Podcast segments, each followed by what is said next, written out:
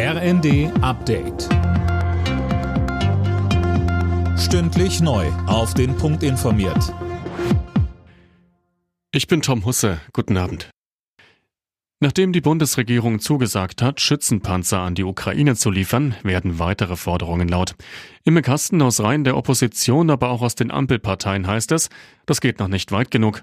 Ja, in Absprache mit den USA hat der Bund ja nach langem Zögern entschieden, jetzt doch Marderpanzer und Patriot-Flugabwehrraketen zu liefern. Von Grünen, FDP und auch der CSU heißt es, Deutschland soll auch die Lieferung von Leopard 2 Panzern vorbereiten. Der ehemalige Generalleutnant der Bundeswehr Carter gab im Weltinterview aber schon jetzt zu bedenken, jedes neue System verlangt wieder neue Ausbildung, neue Lieferketten und andere Munition.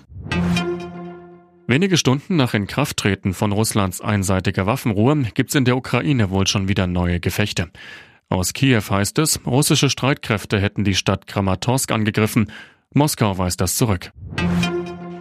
Die Dezemberentlastung für Gaskunden hat offenbar gut funktioniert. Laut den Stadtwerken und kommunalen Energieversorgern ist die Abwicklung weitgehend problemlos verlaufen. Eileen Schallhorn.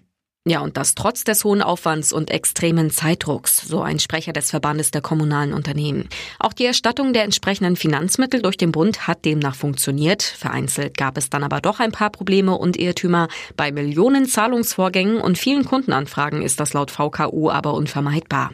Der Bund hatte die Kosten für den Dezemberabschlag für Gas und Wärme übernommen, um die Zeit bis zur Gaspreisbremse zu überbrücken. Der norwegische Skispringer Halvor Egner Granerüt hat die Vier-Schanzentournee gewonnen. Er entschied auch das letzte Springen in Bischofshofen für sich. Für die Deutschen verlief die Tournee enttäuschend. Als bester Deutscher landete Andreas Wellinger auf Rang 11. Alle Nachrichten auf rnd.de